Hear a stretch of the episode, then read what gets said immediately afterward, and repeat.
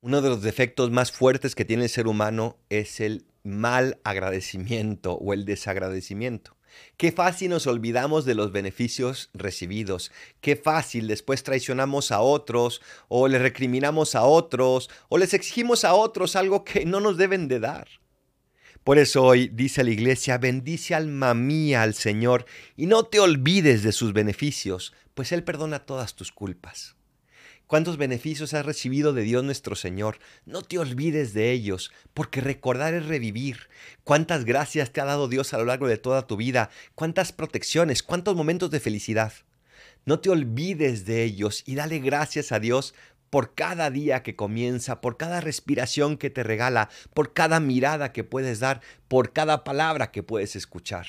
Gracias Señor, no te olvides de mí, porque yo no me olvidaré tampoco de ti. Soy el Paradolfo. Recen por mí, yo rezo por ustedes. Bendiciones.